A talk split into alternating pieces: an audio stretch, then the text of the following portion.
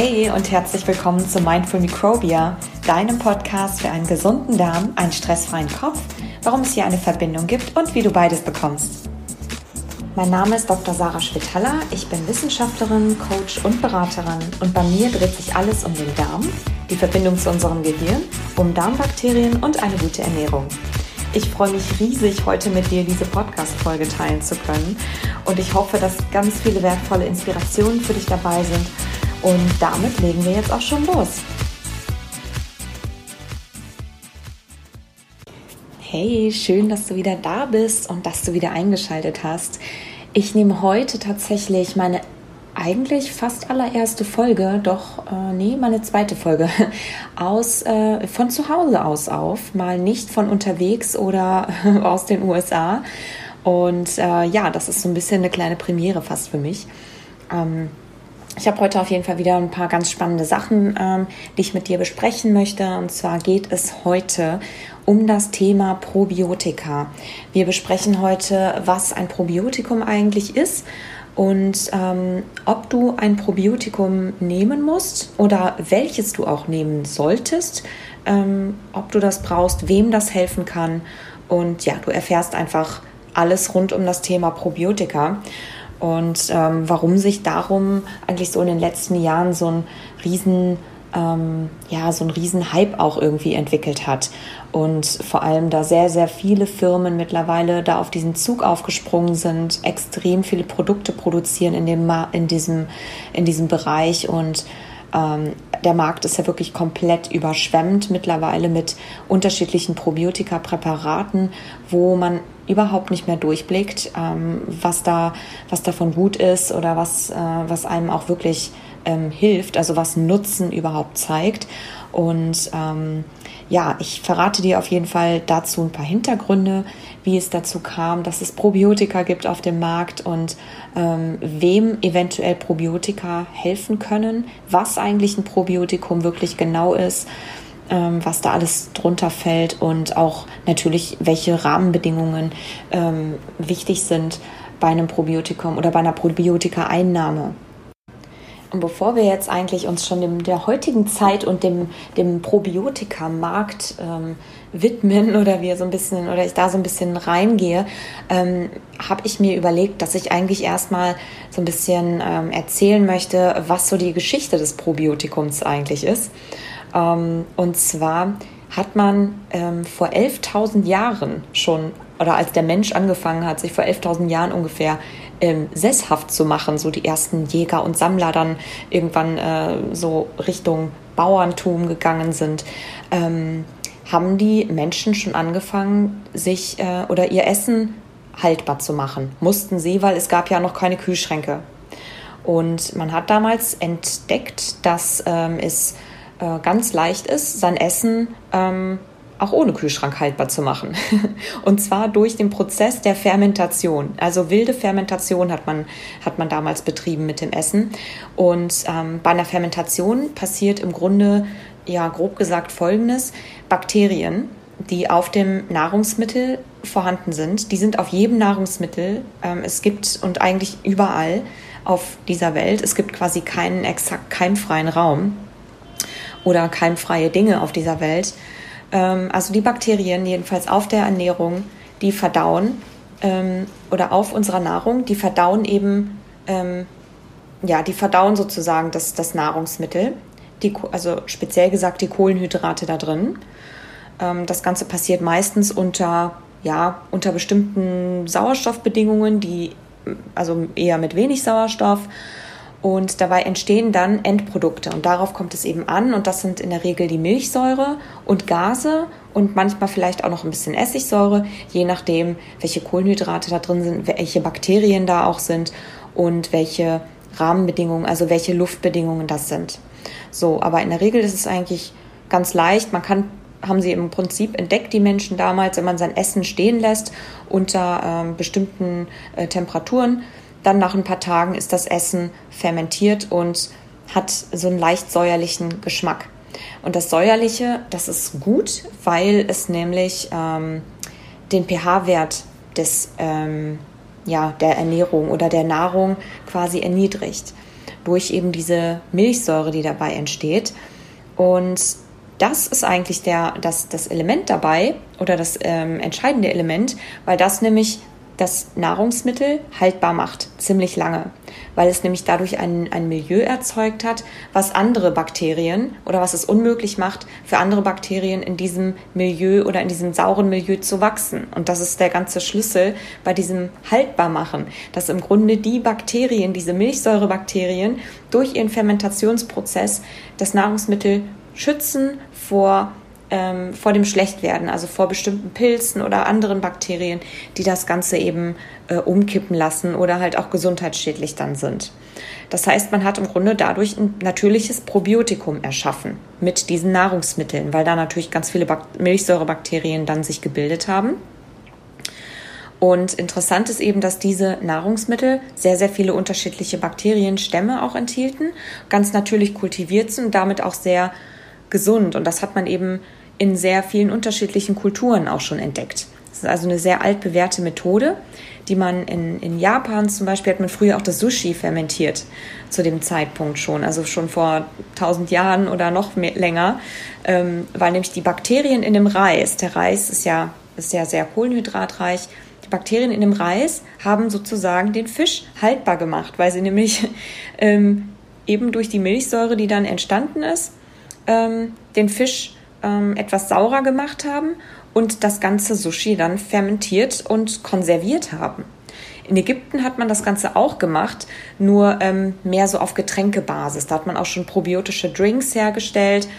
Ähm, und spannend ist eben, dass bei diesem Fermentationsprozess, egal ob es jetzt Nahrungsmittel sind oder auch Getränke, ganz viele das Nahrungsmittel aufgewertet wird. Also ganz viele Vitamine entstehen dadurch, Vitamin K, Vitamin B12 zum Beispiel, bestimmte Vitamine, die halt nur von Bakterien auch produziert werden können. Und ähm, interessant ist auch, dass das Nahrungsmittel dadurch leichter verdaulich wird, weil nämlich die schwer verdaulichen Bestandteile in diesem Nahrungsmittel durch die Bakterien umgesetzt werden. Das ist im Grunde wie Kochen, nur kalt. Ähm, und noch viel besser, weil nämlich danach noch viel mehr Nährstoffe enthalten sind. Also es ist eine, dieses Fermentieren hat man schon vor wirklich ganz vielen Jahren entdeckt als, ähm, ja, als das äh, Mittel, um seine, seine Nahrung haltbar zu machen. Und ganz nebenbei hatte das Ganze auch noch besondere gesundheitliche Vorteile. Und ähm, das Ganze sieht man halt heute natürlich dann auch in, in speziellen, ähm, heute kennt man zum Beispiel Kefir oder auch Sauerkraut ähm, Kefir hat man, ähm, oder Kefir, das ist im Grunde so ein spezielles, das ist ein Sauermilchgetränk, was aus einem Pilz-Bakterien-Gemisch entstanden oder durch ein Pilz-Bakterien-Gemisch umgesetzt wurde und was schon im 13. Jahrhundert im Kaukasus, also bei in Bulgarien zum Beispiel und generell auch in Europa bei den Hirten sehr, sehr häufig getrunken wurde. Und ähm, ja, was auch nichts anderes ist als einfach ein Getränk, was sie mitgenommen haben und was, da, was durch die Fermentation haltbar gemacht wurde. Und im, im Türkischen, und das Wort Kefir kommt zum Beispiel eigentlich aus dem Türkischen und heißt anscheinend sich wohlfühlen, was, ganz, was das Ganze schon mal einleitet in unsere heutige Thematik und gehört auch mit Kombucha in die Kategorie der Getränke der Hundertjährigen. Kombucha ist ja ein fermentierter, äh, ein fermentierter Tee, ähm, der auch probiotische Eigenschaften hat. Also ähm, man sieht oder man hat halt schon, oder du siehst, man hat schon ganz, ganz früh vor vielen hundert Jahren und tausenden von Jahren ähm, diese, diesen Nutzen auch schon entdeckt, ohne dass man eigentlich genau wusste, was da jetzt genau passiert. Ja, man hat das durch Zufall eben ähm, entdeckt und einer der ersten Menschen, der eigentlich den gesund, den richtigen gesundheitlichen Nutzen auch untersucht hat und darauf gekommen ist, dass eben ähm, diese bakteriell fermentierten Lebensmittel, ähm, zum Beispiel Kefir, ähm, überhaupt einen Gesundheitsvorteil bieten, das war ein Russe. Und dieser Russe war der Herr Metschnikow. Ich weiß nicht, ob ich das richtig ausspreche, ich bin kein Russe. Auf jeden Fall hat er 1905 schon ein Buch dazu geschrieben und darin schon festgestellt, dass Bakterien Stoffe produzieren, die uns krank machen können. Aber er hat auch betont, dass eben Bakterien ähm, auch gut sind. Also wie zum Beispiel im Kefir. Ähm, und gute Stoffe produzieren können oder Eigenschaften haben, die schädliche Bakterien im Darm verdrängen können. und uns damit zu einem längeren Leben verhelfen. Das war damals die These. Und ähm, er hatte das beobachtet eben an diesen kaukasischen Hirten, die zu dem Zeitpunkt war das noch sehr, sehr viele überdurchschnittlich alt wurden, also über 100 Jahre alt. Und ähm, der Herr Metschnikow hat dann auch angefangen, jeden Tag Kefir zu trinken zum Beispiel, weil er da so sehr dran geglaubt hat. Und er ist seitdem, also Anfang des 20. Jahrhunderts, ist er quasi der Vater des Probiotikums. Also er hat eigentlich diesen, ähm, diese Idee erst dahinter wirklich ähm, publik gemacht und erschaffen. Und ähm, zum damaligen Zeitpunkt war das halt revolutionär, weil niemand das eigentlich für möglich gehalten hat, dass Bakterien eine, eine gewisse Macht haben, ähm, krank oder auch gesund zu machen oder gesund zu halten. Und man wusste einfach auch überhaupt wenig über Bakterien. Ja, also man hat fast gar nichts darüber gewusst und wusste auch nicht, wie die aussehen und ähm, wirklich nur marginale Ideen hatte man davon. Und ähm, er hat 1908 dann ja auch mit Paul Ehrlich zusammen den Nobelpreis erhalten, allerdings dann in einer anderen Kategorie, nämlich in der Medizin und zwar für die Erforschung des Immunsystems, was ein bisschen damit zu tun hat, aber da kommen wir dann später nochmal drauf. Ähm, bis in die 50er Jahre, also in die 1950er Jahre, hat man das Thema ziemlich vergessen. Und das ist dann erst in Europa tatsächlich in den 50ern erst wieder so richtig en vogue geworden. Und zwar hat, in den, hat 1953 dann ein Deutscher, der, der Walter Kollert, als erster Mensch den Begriff Probiotikum überhaupt benutzt und ähm, das Ganze so ein bisschen ähm, ja, in den Umlauf gebracht. Nämlich ähm, bedeutet ja Probiotikum, ähm, ist abgeleitet aus dem Lateinischen für das Leben. Und ähm, in den 70ern gab es dann, also es gab dann später noch Veröffentlichungen auch zu Probiotika und zu dem, was wir heute unter Probiotika nämlich verstehen, lebende Bakterien, die also die Darmflora stabilisieren. Und ähm, in den 80ern hat man dann erst in den, in den USA. Also das, das Thema war, probiotische Thema war eigentlich in Europa viel bekannter als überall anders auf der Welt tatsächlich, äh, zumindest in der, von der Forschersicht her. Und in den 80ern hat man dann sogar eine Art Gegenbewegung gestartet, nämlich in den USA, wo dann auf einmal eine große Welle von Antibiotikern auf den Markt kam und dann äh, für alles Antibiotika eingesetzt wurde. Und man hat dann tatsächlich aber erst 10, 20 Jahre später, also so in den späten 90ern rausgefunden, was für Konsequenzen oder negative Konsequenzen auch der ja, ständige Antibiotika-Einsatz hat, nämlich dass sich Resistenzen entwickeln und eben auch die menschlichen Bakterien, die gut für uns sind, ja, ähm, abtötet und dass es eben unseren, unsere Gesundheit beeinträchtigen kann. Und dann hat man in den 90ern dann aber angefangen, da in den USA wieder die ersten probiotischer dann auch probio, ähm, ja, synthetisch dann herzustellen, wirklich äh, also kommerziell zu produzieren in Pillen und Pulvern und so weiter und so fort. Und ähm, es hat allerdings dann dazu geführt, dass diese, ja, dass, dass das unter dem Nahrungsergänzungsmittel ähm, äh, ja unter das Nahrungs unter die Kategorie Nahrungsergänzungsmittel fiel und eben keine Zulassung benötigte, um halt auf den Markt zu kommen und ähm, dann gab es natürlich eine Riesenwelle an Firmen, die sich dann auf, gleichzeitig auf den Markt gedrängt haben, die also den Markt komplett mit Produkten überschwemmt haben, die nicht getestet werden, weil wenn ein Medikament keine Zulassung ähm, braucht, dann braucht es theoretisch auch keine großartigen Studien, um zu erforschen, welchen Wirkungs, ähm, welche Wirkung das Ganze hat und von denen eben auch keiner weiß, was sie wirklich können oder wie wirksam sie halt wirklich sind. Und dann im ähm, Jahr 2000 oder 2002 hat man dann, hat dann die Weltgesundheitsorganisation dann eigentlich das erste Mal wirklich definiert, was ein Probiotikum ist. Nämlich lebende Mikroorganismen, die in außenreichender Dosis einen gesundheitlichen Nutzen für den Menschen haben. Und darunter fallen natürlich, fällt im Grunde wirklich alles, was diese Kriterien erfüllt. Das müssen also keine künstlichen Präparate sein, sondern das kann halt eben auch Lebensmittel sein, wie ich halt eingangs schon auch erwähnt habe. Also es kann auch Sauerkraut sein, wenn es nicht gerade erhitzt ist. Also es sind nur drei Dinge, die wichtig sind, dass ähm, Nahrungsmittel oder dass der Stoff muss lebende Mikroorganismen enthalten. Sie müssen in einer bestimmten Konzentration oder einer hohen Konzentration ähm, vorhanden sein und sie müssen einen gesundheitlichen Nutzen für den Menschen haben. Und ähm, ja, eigentlich erst seit ganz kurzer Zeit, seit 2010, ist der Darm und vor allem die Darmflora ziemlich im, ja, in den Fokus gerückt, weil nämlich seitdem so ein bisschen die Forschung in die Richtung auch gegangen ist, ähm, zu, sich anzuschauen, was, welchen Effekt hat denn eigentlich die Darmflora und welchen ähm, Einfluss hat eigentlich die Darmflora auf unsere Gesundheit. Dazu mache ich auch noch mal eine extra Podcast-Folge oder einige, weil es da sehr, sehr viel zu gibt und tolle Spekulationen, sehr interessante Forschung und auch erste Studien dazu. Ähm, aber da kann ich jetzt hier nicht drauf eingehen gerade. Ähm, aber es ist auf jeden Fall in dem Zeitraum, also um 2010, sehr stark in den Fokus gerückt. Und ähm, da gab es dann eben die ersten Veröffentlichungen auch dazu, die halt dann ähm, auch gezeigt haben in, in Studien, in allerersten Studien, dass wenn man jemanden, einem Menschen oder Menschen mit Reizdarm zum Beispiel Probiotika gegeben hat über ein, über ein paar Wochen oder ein paar Monate hinweg, sich die Symptome sehr stark verbessert haben. Und es gab dann natürlich auch, ähm, also im Vergleich zu einem, zu einem Placebo, es waren schon also placebo-kontrollierte Studien bereits.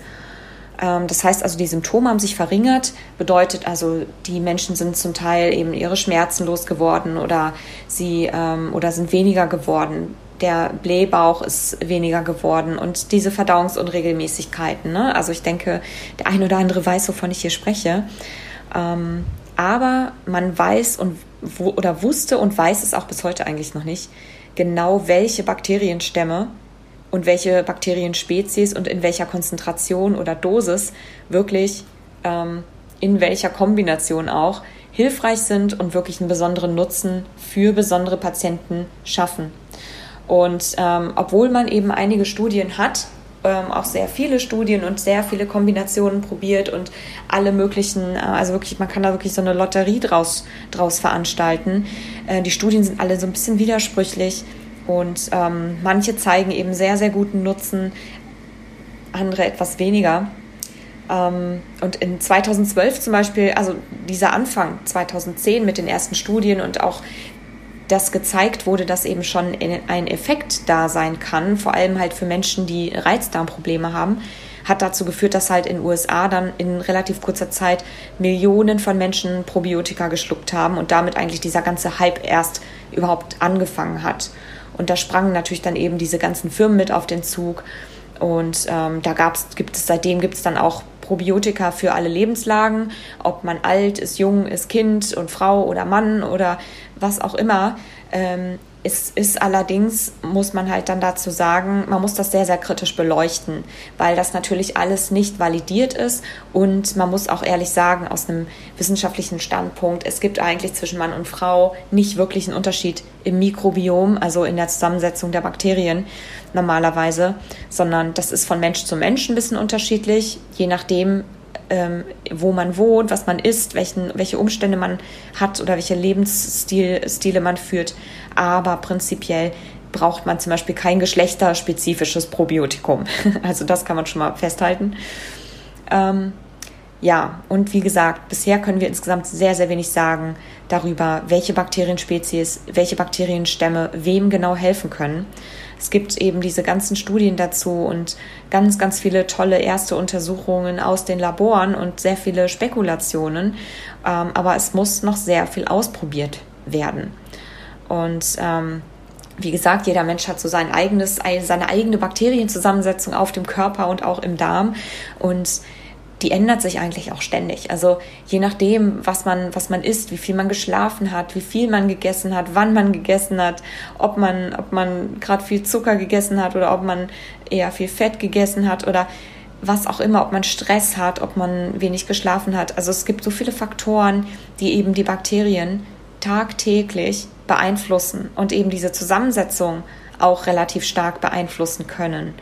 Ähm, ja, das ist also man kann wirklich sagen, das Mikrobiom und unsere Bakterien sind ja ein, sind wie ein Organ. Ja, die, die machen und haben eine Funktion wie, wie andere Organe auch, und zwar eine sehr essentielle. Und es lässt sich aber eben sehr, es ist halt kein statisches Organ, sondern es verändert sich immer so ein bisschen, je nachdem, was wir ihm geben oder was, wie wir uns verhalten. Es passt sich uns eigentlich an. Es ist also ein sehr spannendes Organ eigentlich. Und ähm, jedenfalls ist das natürlich dann auch das, die, ähm, ja, das Problem bei der ganzen Geschichte, nämlich, dass es das Probiotikum oder dass es die, diese ganzen Probiotika-Präparate ähm, natürlich sehr unterschiedliche Ergebnisse dann auch liefern werden bei Menschen, bei unterschiedlichen Menschen, weil erstmal die ganzen Präparate unterschiedlich sind. Ähm, da gehe ich gleich noch drauf ein, was es da eben für Unterschiede gibt und die ganz und diese Präparate auf unterschiedliche Menschen treffen in unterschiedlichen Lebenslagen. Das heißt, es wird nie dieses One Size Fits All Ding geben oder das eine Probiotikum, was quasi einer Patientengruppe hilft. Ja, also das gibt es nicht das ist im Prinzip ist das noch viel komplexer als, als Krebsforschung eigentlich äh, oder eine Krebstherapie, weil ähm, oder auch andere Medikamente, weil es halt wie gesagt hier um Bakterien geht, es geht hier um, um Organismen, die ähm, ja, die sich, die sich verändern. Trotzdem sollte man sich jetzt nicht ähm, irgendwie davon verunsichern lassen, äh, von, von dieser ganzen Forschung, sondern vielleicht so ein bisschen mit Spannung eigentlich auch ähm, weiterverfolgen. Also ich mache das, ich finde, ich brenne ich brenn für das Thema total. Ähm, alles, was mit Bakterien zu tun hat, die Darmflora angeht und das Mikrobiom. Ich finde es ein super, super spannendes ähm, Feld weil ich glaube, dass es extrem großes, ein extrem großes Thema werden wird in den nächsten Jahren, vor allem sobald die Forschung da ein bisschen weiter ist und man da wirklich auf der Basis ganz vielen Patienten Hilfe ähm, auch anbieten kann. Also es ist ein Thema, was sehr viel Hoffnung eben trägt und eben noch sehr, sehr viel Spannung eigentlich da drin steckt. Und man hat, warum ist das so? Also man hat halt im bisher sehr, sehr viele Untersuchungen im Labor gemacht, also Voruntersuchungen ähm, und auch vereinzelt eben an Patienten auch beobachtet, dass eben bei ganz, ganz vielen chronischen Krankheiten häufig eben das Mikrobiom gestört ist. Also unser Gleichge oder das Gleichgewicht auf dem Körper und im Darm. Äh, die Bakterien oder dieses Bakteriengleichgewicht ist gestört. Ja. Und ähm, man weiß eben noch nicht ganz zu 100 Prozent, ob das wiederum, also diese Dysbiose, wie man das nennt, die Krankheit verursacht oder ob das eine Folge der Krankheit ist und sich quasi parallel dazu entwickelt. Es scheint auf jeden Fall einen direkten Zusammenhang dabei zu geben. Und ähm, das, ähm, das, das sieht man eben bei, bei sämtlichen chronischen Erkrankungen vor allem. Also bei Krebserkrankungen sieht man es bei Reizdarm, bei Morbus Crohn, ähm, bei Colitis.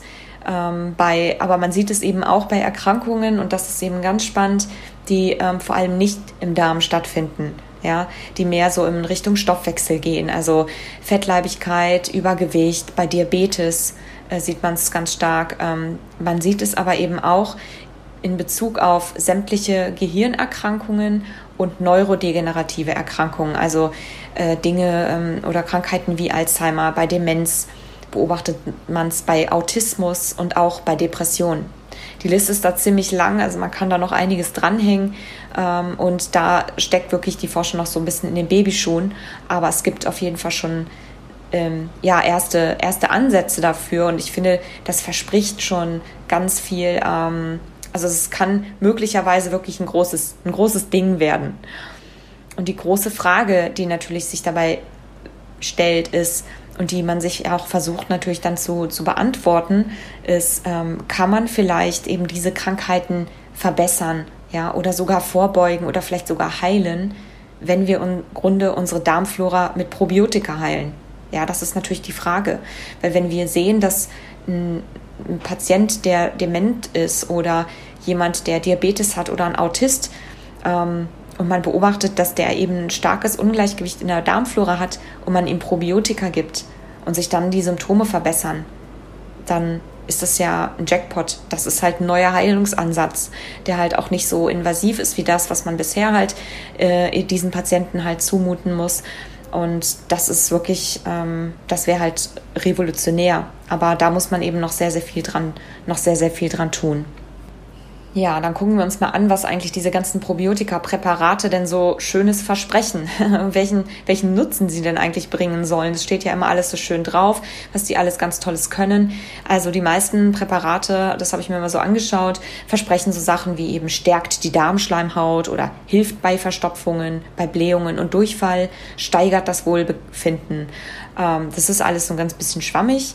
die Idee ist natürlich prinzipiell richtig, aber man muss einfach hier auch nochmal betonen, es ist in der Regel nicht studienbasiert. Also da wird ein Cocktail genommen aus Bakterien, der in einzelnen Stämmen in völlig anderen Zusammenhängen irgendwo mal irgendwie getestet wurde, aber nicht in dieser Kombination und schon gar nicht dann ähm, in, in dem Zusammenhang, wo er dann eingesetzt wird, nämlich am Menschen.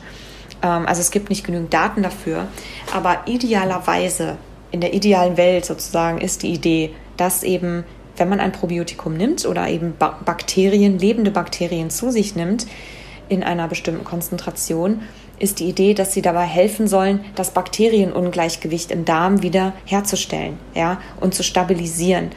Ähm, wie ich das ja eben beschrieben habe, bei vielen Krankheiten sieht man, dass es eben im Ungleichgewicht ist. Und die Idee ist eben, das Ganze wieder ins Gleichgewicht zu bringen und damit im Darm dann den pH-Wert anzupassen und so quasi Symptome zu verbessern, die man eben bei ganz vielen Erkrankungen sieht, bei chronischen Erkrankungen, aber natürlich eben vorrangig auch bei Darmerkrankungen. Und deswegen setzt man da relativ große Hoffnungen rein.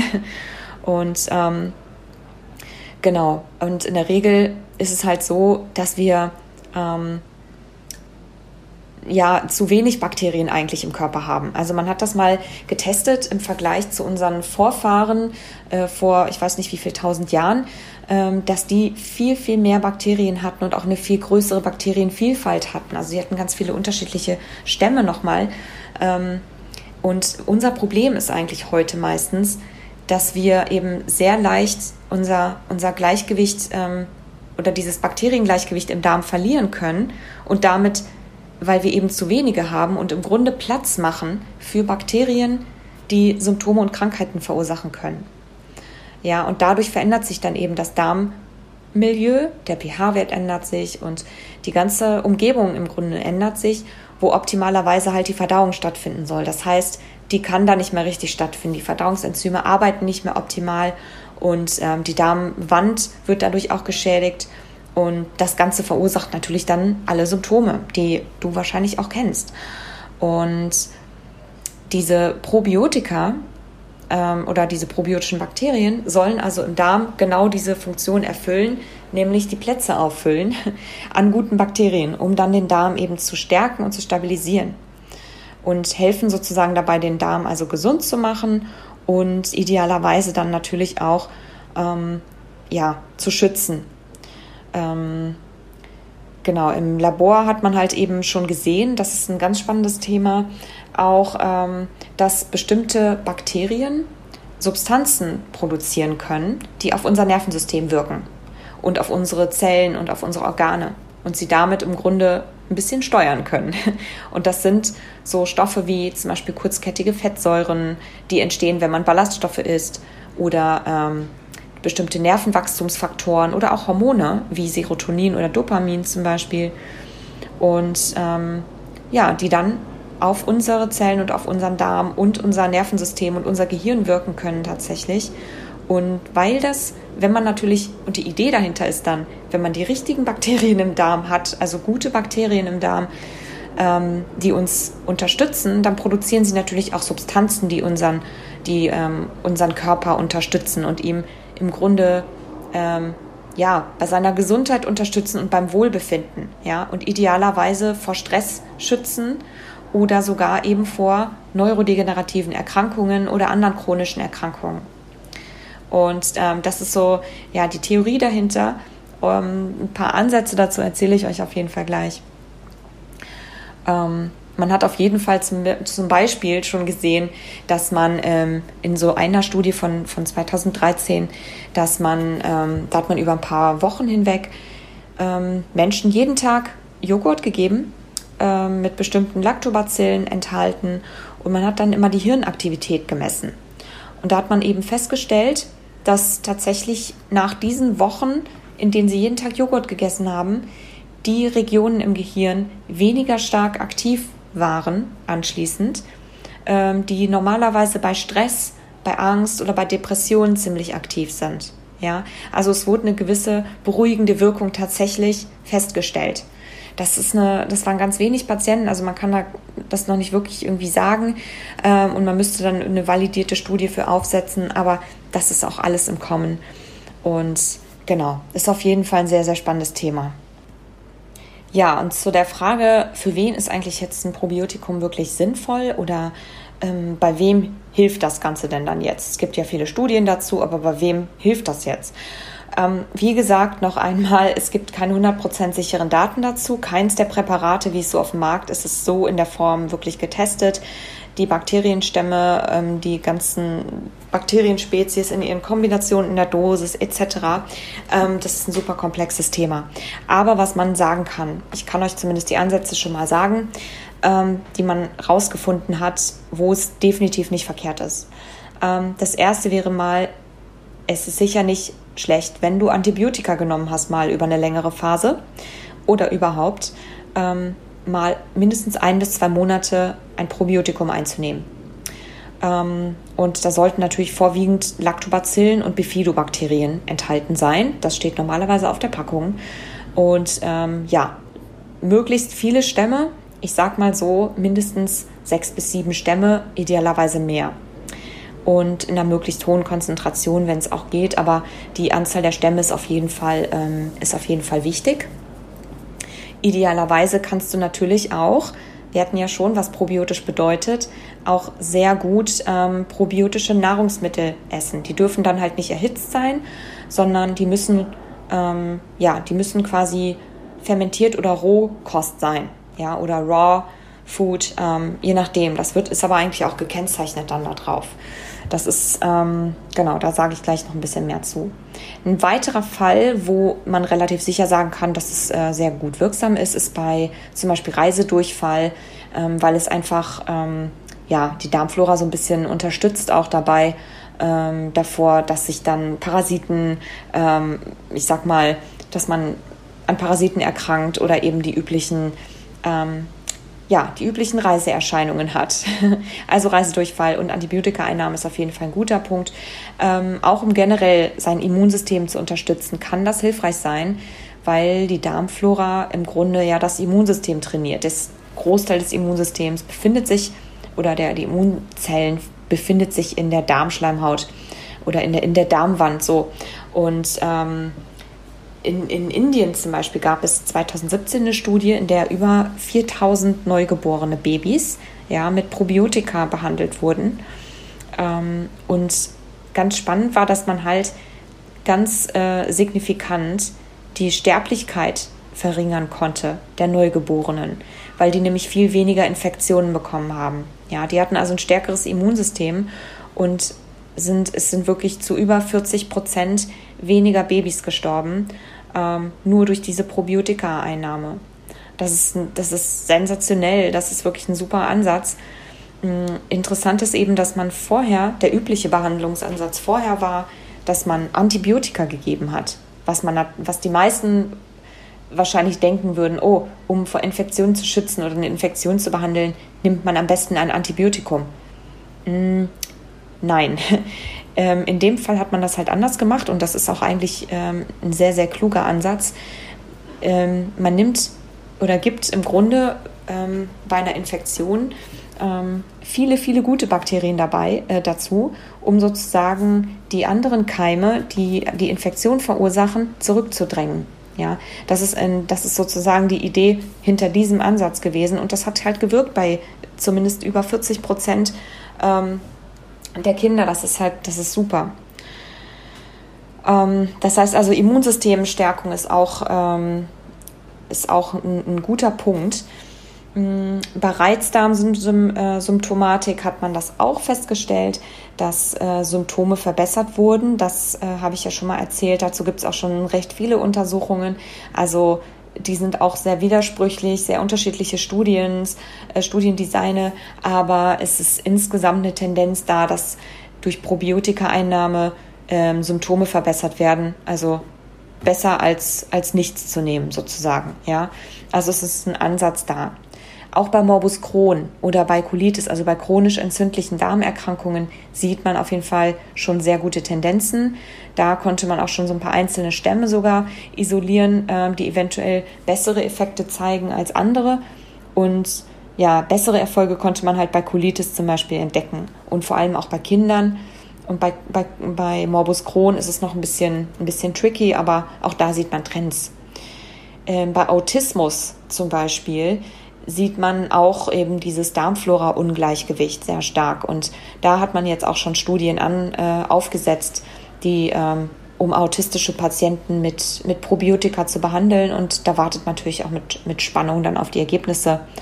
Äh, spannend ist auch bei depressiven Patienten oder bei, ja, bei Depression, klinischer Depression, dass man da insgesamt, ähm, es gibt auch sehr viele Studien schon dazu, insgesamt doch schon gute Tendenzen und eine leichte Verbesserung beobachtet. Ja, obwohl man halt auch hier sagen muss, da treffen sehr viele unsichere Komponenten zusammen. Sowohl die Probiotika-Präparate sind natürlich alle super unterschiedlich, dann wiederum die ganzen Stämme, die Konzentration und dann die Krankheit selbst ist auch sehr, sehr heterogen. Also Depression ist ja nicht gleich Depression. Es gibt ja sehr viele unterschiedliche Formen einfach davon. Also man sagt halt heterogene Krankheit. Und ähm, dafür ist es aber schon mal ein sehr guter Ansatz, dass man immerhin da schon leichte Verbesserungen sieht. Bei Übergewicht und Fettleibigkeit versucht man natürlich auch bisher Ansätze, ähm, das mit Probiotika zu behandeln. Mit Probiotika zu behandeln. Ähm, man hat offensichtlich im Labor, also da gibt es bisher gibt's nur Untersuchungen und Ideen dazu aus dem Labor, aber man hat schon ein Bakterium identifiziert, was anscheinend im Labor die Gewichtszunahme verhindert hat. Obwohl man ähm, oder obwohl, obwohl diese ähm, die Probanden, also die Mäuse, ähm, fette, sehr fettige ähm, Nahrung oder Ernährung bekommen haben. Es ist also ein interessanter Ansatz, aber auch hier muss man halt sagen, das ist noch sehr, sehr realitätsfern und ähm, das wird wahrscheinlich im wahren Leben nicht wirklich funktionieren. aber es ist auf jeden Fall ein interessanter Ansatz und ich denke, bei Fettleibigkeit und Übergewicht haben wir bessere Methoden als Probiotika dagegen ähm, zu geben.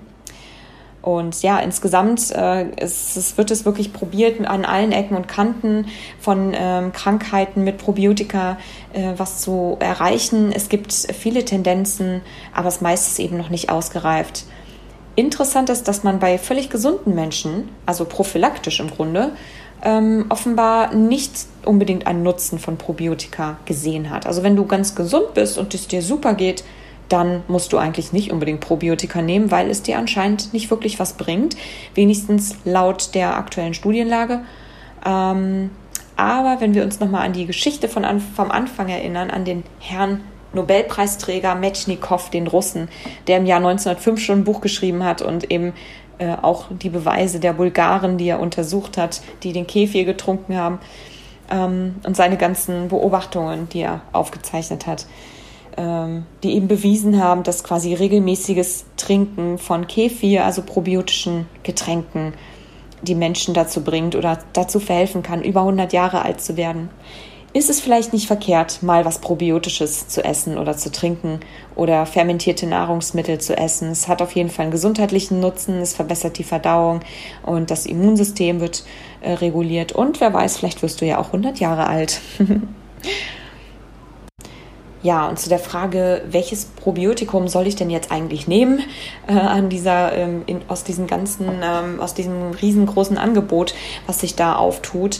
Äh, es gibt ja mittlerweile wirklich Tausende und jeden Tag kommen gefühlt nochmal neue auf den Markt, neue Produkte. Ähm, ich kann es da wirklich nochmal betonen, ähm, oder da gehe ich jetzt eigentlich mal ein bisschen genauer drauf ein am besten man muss wirklich eins dazu sagen. Also es sind künstliche Probiotika-Präparate. Ähm, das heißt, die sind also, die Bakterien sind, sind im Grunde überproduziert worden oder sehr, sehr schnell an, angewachsen oder ja, wie soll man sagen? Ähm, man hat die Bakterien sehr, sehr schnell wachsen lassen in einem, ja, ich sag mal, isolierten ähm, ähm, ja, industriell im Grunde. Ja? Und dann sind sie isoliert worden, in Kapseln gesteckt oder in Pulverform ähm, oder in welcher Darreichungsform auch immer. Also im Grunde ist es so, dass sie eigentlich nicht wirklich in, in dieser Kapsel auch nicht in ihrer natürlichen Umgebung vorkommen, ja, und sich nicht wirklich munter fühlen und diese ganzen, ähm, ja, ich sag mal, aus diesem ganzen Austausch ähm, und diese, diese lebensfähigen, dieses lebensfähige Umfeld gar nicht haben. Ja? Und was eben wichtig ist bei einem Probiotikum auch, dass diese Bakterien lebensfähig sind, wenn wir sie einnehmen. Und das ist halt bei den meisten Präparaten ein bisschen äh, fraglich. Es gibt natürlich dann auch immer noch die Diskussion, ja, überleben denn die Bakterien überhaupt auch die Magensäure? Ähm, also das kann man tatsächlich bei diesen Probiotika-Präparaten eben nicht sagen, weil sie halt so stark behandelt wurden, erstmal so stark künstlich aufgezüchtet wurden und dann so stark behandelt wurden, um sie dann ähm, in diese Form zu bringen, in der sie heute sind, dass man das eigentlich nicht wirklich sagen kann, ob sie eben die Magensäure wirklich überstehen. Aber was man sagen kann, ist, dass man äh, beim, beim, beim Essen zum Beispiel von probiotischem Essen, also von Sauerkraut oder von Joghurt oder von Miso-Suppe und Kimchi, die, Probio die Bakterien, die da drin sind, in einer anderen Form zu sich nimmt, als die sonst in einer Kapsel sind. Und da hat man mittlerweile aber entdeckt und gesehen, dass die tatsächlich ähm, die Magensäure zum Großteil überlegen, überleben. Also das ist nicht das Problem, wenigstens nicht bei den Nahrungsmitteln. Ähm, bei den ähm, Präparaten kann ich das nicht genau sagen. Also was man dabei eben beachten sollte äh, oder im Hinterkopf haben sollte, ist halt, dass ähm, ja, sehr viele Einflussfaktoren gerade bei diesen Präparaten gibt, die das ganze Präparat ein bisschen instabil und sehr fragil machen. Also die Herstellung, dann natürlich mögliche Zusatzstoffe noch in der Kapsel, vielleicht Trägersubstanzen, die Lagertemperatur, ja, äh, man weiß nicht, und auch die Lagerzeit, ähm, das alles hat irgendwie Einfluss auf die Wirkung am Ende. Und was eigentlich die große Frage dann ist, lebt, lebt davon noch genug, wenn ich das einnehme? Und wird es dann auch aktiv, wenn ich das einnehme? Ja, werden die Bakterien aktiv im Darm, wenn sie da irgendwo ankommen? Das ist halt wirklich die Frage, ähm, die ich so ein bisschen kritisch sehe eigentlich an der Stelle. Ähm, und der andere Punkt ist auch, dass halt meistens ähm, relativ, ähm, ja, gerade mal so eine Handvoll Stämme zum Beispiel enthalten sind, eine Handvoll Bakterienstämme, dann steht da drauf, oh, hier sind 10 oder 12 oder von mir aus auch 15 Stämme enthalten. Und das wird dann groß angepriesen. Aber eigentlich ist es ganz schön niedlich, das da drauf zu schreiben, weil wenn man sich anguckt und überlegt, woraus eigentlich unser, unser Mikrobiom besteht, also unsere Vielzahl, also von 40 Billionen Bakterien auf unserem Körper, Großteil davon oder ein großer Teil davon konzentriert in unserem Darm, unsere Billionen Bakterien, wie viele das sind und alleine im Darm leben schon über 1000 verschiedene Spezies. Also es ist wirklich, ähm, ist es eigentlich süß, wenn man drauf schreibt, oh hier, zehn Bakterienstämme. das ist eigentlich ziemlich witzig. Ähm, mm, ja, also es mag schon sein, dass sicherlich die Bakterienstämme, die da draufstehen, sicherlich Effekte gezeigt haben, aber man weiß immer noch nicht genau auch, ob die in dieser Kombination so gut wirken und ob es auch wirklich die Stämme sind, die dann am Ende den Nutzen bringen und ob sie dem Menschen, der die einnimmt, auch den Nutzen bringen. Ne? Oder ob das, äh, ob da nicht das, das Darmflora-Profil doch wieder ein bisschen anders ist, sodass es da dann eher wie ein Tropfen auf einen heißen Stein wirkt. Also das ist, da kommen so viele individuelle Komponenten zusammen. Also an der Stelle heißt es so ein bisschen, muss man ehrlich sein, ausprobieren. Ähm, was ich da noch ein bisschen kritisch finde, auch bei einer künstlichen Probiotika, äh, bei künstlichen Probiotika ist, es hat natürlich einen hoher Preis. Ja, ich habe das mal geschaut. Also da sind teilweise 70 Cent pro Kapsel, manchmal manche weniger, ne, manche natürlich auch mehr, je nachdem, was sie irgendwie versprechen oder wie auch wie gut sie produziert sind. Die Qualität ist natürlich da auch extrem entscheidend. Ähm, und man muss aber sagen, dass es eigentlich nur was bringt, ein Probiotikum ähm, auch über einen längeren Zeitraum zu nehmen. Also mindestens zwei bis drei Monate für eine akute Behandlung, sage ich mal, nach einem Antibiotikum.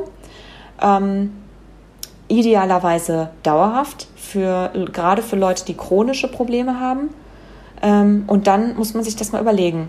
Wenn man 70 Cent pro Kapsel und davon eine am Tag, das ist ein ziemlich hoher Preis, den man monatlich ähm, abdrückt dafür, dass man eigentlich nicht genau weiß, ob es einem auch wirklich richtig hilft und ob das wirklich das optimale Präparat ist, was einem, was einen ähm, dann auch die, die Besserung dann auch verspricht.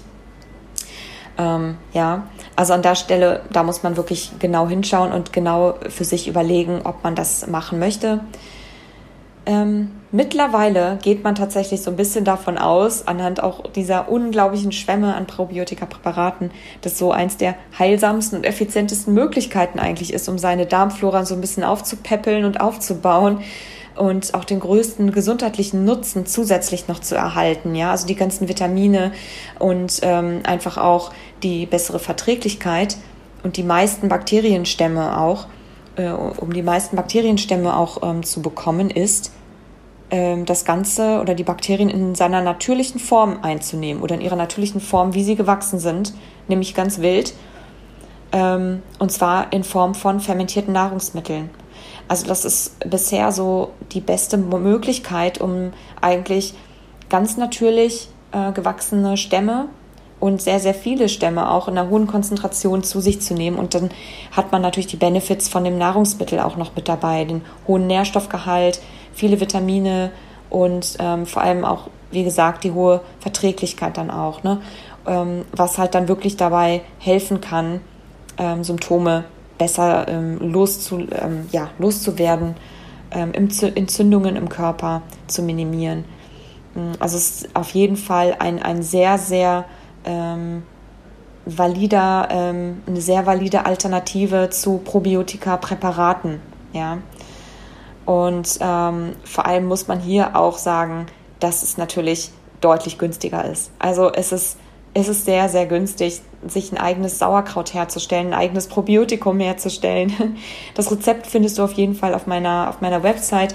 Da kannst du mal schauen unter www.drschwitala.com. Ich packe dir auch den Link dazu definitiv in die Show Notes. Ähm, also fermentierte Nahrungsmittel essen, da sind sich mittlerweile viele Wissenschaftler und Ärzte auch einig, ist definitiv eine sehr gute Alternative. Ähm, was du dabei auf jeden Fall auch noch beachten ähm, solltest, ist, ähm, dass die Bakterien, die du natürlich dann auch mit der Nahrung zu dir nimmst, auch ein optimales Umfeld brauchen, um, um wachsen zu können. Und dafür brauchen sie auf jeden Fall auch Nahrung. Ja, die Bakterien wollen auch essen und die essen eben am liebsten Kohlenhydrate. Die essen und zwar vor allem besondere Kohlenhydrate, nämlich Ballaststoffe. Das sind Ballaststoffe, habe ich ja schon mal in anderen Folgen erwähnt, ähm, verdauen wir selber nicht. Ähm, die sind quasi, das sind quasi unverdauliche Kohlenhydrate, die aber unsere Bakterien gerne essen. Und die natürlich auch ähm, dafür sorgen, dass unser Darm sich gut, ähm, dass unser Darm gesund bleibt. Aber vor allem bestimmte Ballaststoffe sind eben auch ähm, Bakterienfutter. Das heißt also, solltest dabei auch achten, dass du eine ausgewogene Ernährung hast, die ähm, relativ zuckerarm ist, also nicht so viel Süßigkeiten essen, ähm, aber vor allem eben Vollkorn, Gemüse, Nüsse und ähm, Hülsenfrüchte sind super Quellen eben einfach dafür, ja.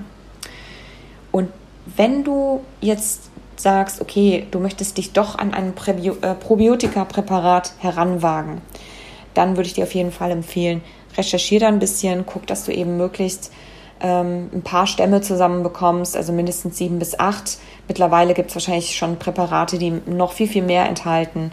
Es sollte auf jeden Fall Lactobacillen und Bifidobakterien ähm, äh, Stämme mit ent, ähm, ja, als vorwiegend enthalten sein, so, ähm, weil das so die Stämme sind, die man ähm, ja, von denen man relativ gute, ähm, gute Ergebnisse hat und sie sollten auch in einer relativ hohen Konzentration da sein. Außerdem ist es wichtig, dass die Kapseln oder welche Form auch immer du wählst, ähm, keine Allergene enthalten, also kein, keine merkwürdigen Trägersubstanzen, ähm, keine, kein Weizen, kein Soja, irgendwie Gluten oder noch irgendwelche Maltodextrine oder andere Zuckersirups oder Zucker, weil das macht das Ganze natürlich kontraproduktiv. Ähm, dann das Ganze am besten kühl lagern, also nicht irgendwie gerade bei 30 Grad Raumtemperatur, ähm, so wie jetzt gerade hier im Sommer, sondern dann eher in, eine, in ja, kühl und dunkel eben. Also wie im Grunde auf dem Präparat angegeben, kannst du nachschauen. Und ähm, ich empfehle außerdem noch, die Bakterien dann ähm, kurz vorm Essen vielleicht in so einem ganz so einem Schluck lauwarmem Wasser aufzulösen und dann eben vor dem Essen zu trinken ähm, weil dann haben sie quasi ja schon so ein bisschen das richtige Milieu, ähm, in dem sie ankommen, ja, bevor sie quasi aus der Kapsel, bevor sie, ähm, bevor du eine Kapsel schluckst und sie geschockt sind, wenn sie auf einmal im Darm ankommen oder im Magen ankommen und dann zum Großteil sterben, weil einfach da natürlich dann auch bestimmte Enzyme zugange sind ähm, und ein bestimmter pH-Wert herrscht, der halt dann vielleicht auch viele Bakterien tötet. Also da würde ich auf jeden Fall drauf achten und ähm, ja, wie gesagt, zu den Mahlzeiten auf jeden Fall auch immer einen hohen Ballaststoffanteil, damit die Bakterien, die du nimmst, auch überleben. Weil es bringt natürlich nichts, sich dann von Salatblättchen zu ernähren ähm, und irgendwie ähm, Wasser äh, und Saftdiät zu machen und dann Probiotika zu nehmen, weil die Probiotika bleiben dann nicht in deinem Darm. Du spülst die einfach wieder aus, weil die nichts zu essen bekommen. Ähm, und wichtig ist natürlich auch, immer Nebenwirkungen anzuschauen also guck dir einfach einen Beipackzettel auch dazu an. Auch bei Probiotika-Präparaten kann es Nebenwirkungen geben. Also bekannt ist zum Beispiel, dass häufig, ähm, weil der Darm es einfach dann auch nicht gewöhnt ist, so ein bisschen überfordert ist, wenn er erstmal ganz viele Bakterien sieht. Ähm, das heißt, es kann in den ersten Tagen zu stärkeren Symptomen kommen, also Blähbauch oder Verdauungsunregelmäßigkeiten. das kannst du ein bisschen aussitzen. Ja, das kannst du mal eine Woche, anderthalb Wochen, zwei Wochen austesten. Wenn es dann nicht hilft, schlimmer wird oder einfach deine Symptome auch gar nicht weggehen, dann hilft das Präparat einfach nichts. Dann wechseln, einfach absetzen. Ähm, ne, das, da musst du auf jeden Fall genau drauf achten. So, und jetzt fassen wir das Ganze nochmal so ein bisschen zusammen. Also, sollst du jetzt ein Probiotikum nehmen oder nicht? Ähm, also ich hatte es ja ein paar Mal jetzt schon erwähnt hier in der Folge. Ähm, es gibt sehr wenige aussagekräftige Studien, ähm, meistens eher widersprüchliche und man weiß es einfach nicht, ja, welche Bakterien in welcher Dosis ähm, bei wem wirken. Es gibt erste Hinweise, das kannst du dir auf jeden Fall merken, dass bestimmte Stämme hilfreich sein können und auch schon moderate Effekte erzielen, besonders Milchsäurebakterien wie eben Lactobacillus-Stämme oder auch Bifidobakterienstämme können Symptome verbessern. Vor allem eben bei Durchfall, bei Verstopfung, ähm, bei Reizdarmsymptomen, also Blähbauch zum Beispiel, und bei äh, chronisch entzündlichen Darmerkrankungen auch wie Colitis und auch Tendenzen bei Morbus Crohn sieht man. Und mh, sinnvoll ist es auch nach Antibiotikabehandlung. Also im Prinzip immer dann, wenn eigentlich der Darm beschädigt ist äh, und Symptome zeigt. Ja, ähm, dann kann man definitiv und und zwar die, die ich eben aufgeführt habe, dann kann man definitiv drüber nachdenken und du kannst ähm, ähm, genau, aber du kannst vor allem auch rausfinden, ob dein Darm geschädigt ist oder deine Darmflora ein Ungleichgewicht hat, indem du eine Stuhluntersuchung machst. Das kannst du bei, bei einem Arzt machen einfach. Ähm, ja, zweiter Punkt, die Probiotika-Präparate, die also auf dem Markt sind, sind also relativ umstritten, ähm, haben einen relativ hohen Preis, muss man sagen, und aber keine Studiengrundlage. Ja, also man kann über die Qualität und über die Wirksamkeit der Pillen wirklich wenig sagen. Und ähm, deswegen muss man da einfach ein bisschen mit einem kritischen Auge dran gehen und ähm, ja, manchmal auch so ein bisschen rumexperimentieren, wenn man sich dann doch entscheiden sollte, ein, ein Präparat, ähm, ja, ein Präparat zu nehmen. Ja, was man auf jeden Fall ähm, in Beobachtungen, zumindest historisch bedingt und auch ansatzweise eben in Studien auch schon gesehen hat, ist, ähm, und was, was gesichert ist, dass Probiotika, und zwar probiotische Lebensmittel in diesem Fall, zumindest das ähm, Wohlbefinden steigern, das Immunsystem stärken und auch die Verdauung verbessern. Ja. Ähm, wir können uns da auf jeden Fall so ein bisschen vielleicht zum, ja, an unserem Nobelpreisträger Metschnikow und den Bulgaren äh, orientieren und vielleicht auch an den Japanern und an den Chinesen und ähm, ja, an anderen Kulturen, an den Ägyptern, ähm, die schon wirklich lange, lange Zeit vor uns probiotische Produkte zu sich genommen haben und einfach den gesundheitlichen Nutzen an sich selbst auch gemerkt haben.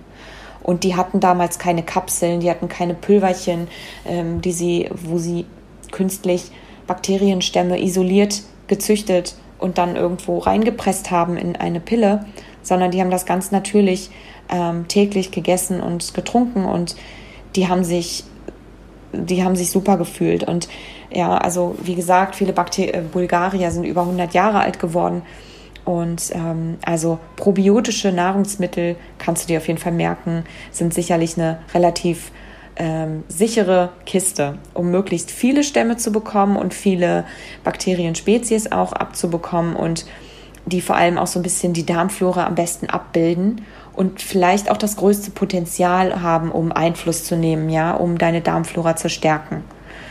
Und ja, sie sind halt auch in ihrem natürlichen Umfeld gewachsen, die Bakterien dort und ähm, leben einfach so zusammen in, in, dieser, in dieser Community, wie sie auch zusammengehören.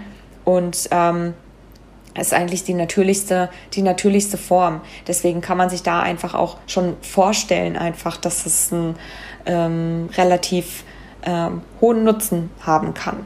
Ja, da muss man sich wahrscheinlich einfach nicht so viele Gedanken haben und es ist einfach auch günstiger. So, ich hoffe, dass ein paar wertvolle Informationen für dich dabei waren und du jetzt eine Entscheidung für dich treffen kannst, ob du ein Probiotikum nehmen möchtest oder nicht oder äh, was du gerne ausprobieren magst. Ähm, wenn dir die Episode gefallen hat, dann freue ich mich auf jeden Fall darüber, wenn du mir einen Kommentar hinterlässt auf meiner Website ähm, auf www.drschwitala.com unter der aktuellen Folge oder auch auf Instagram unter phd oder phd und ähm, ja, mir vielleicht einfach schreibst, ob du schon mal ein Probiotikum genommen hast und welches und ob es vielleicht bei dir geholfen hat und ähm, welche Effekte es bei dir zeigt oder ob du probiotische Nahrungsmittel vorziehst. Also ne, für was entscheidest du dich und nimmst du überhaupt ein Probiotikum? In den Shownotes habe ich dir auf jeden Fall noch mal eine Liste mit den üblichen probiotischen fermentierten Lebensmitteln und auch noch zwei Rezepte dazu gepackt, damit du dir also dein eigenes Probiotikum ganz günstig und selber und super herstellen kannst. Und ich habe dir auch einen Buchtipp hinterlegt von einem New York Times Bestseller. Und zwar von dem wundervollen Sandor Alice Katz. Und zwar Die Kunst des Fermentierens. Das ist ein ganz, ganz tolles Buch mit ganz vielen Hintergründen zum Thema Fermentation und wie man ähm, ähm, ja, wie, wie sich das entwickelt hat, dieses, diese, diese Fermentation heute. Das ist ja auch heute so ein bisschen wieder im Kommen. Ähm, ganz viele machen das auch wieder und vor allem auch ganz viele Rezepte. Und Rezepte davon träumst du, das ist wirklich unglaublich. Du kannst im Grunde alles Essbare fermentieren. Und dieser Mann hat das alles abgebildet. Also du kannst alles fermentieren, haltbar und probiotisch machen wer es mag, sage ich mal. Also ich stehe am meisten auf Sauerkraut und auf Joghurt vielleicht ähm, und auf Sauerteigbrote, aber da hört es dann auch auf. ähm, auf jeden Fall würde ich mich freuen, wenn du meinen Podcast abonnierst, wenn er dir gefällt und dir was bringt und du mir vielleicht eine 5-Sterne-Bewertung auf iTunes hinterlässt. Und ja, wenn du ihn auch weiterempfehlen möchtest an Menschen, denen du damit helfen möchtest. Und wenn du noch mehr Inspirationen, Coaching-Tipps oder Wissen über den Darm haben magst, dann kannst du auch gerne meinen äh, mein Newsletter abonnieren oder eben auf Instagram vorbeischauen. Ich habe dir alle Links und auch die Referenzen zu den ganzen Untersuchungen und Studien in die Show Notes gepackt. Und ja, jetzt hoffe ich, dass du ein wunderschönes Wochenende hast und lass es dir gut gehen. Alles Liebe für dich, deine Sarah.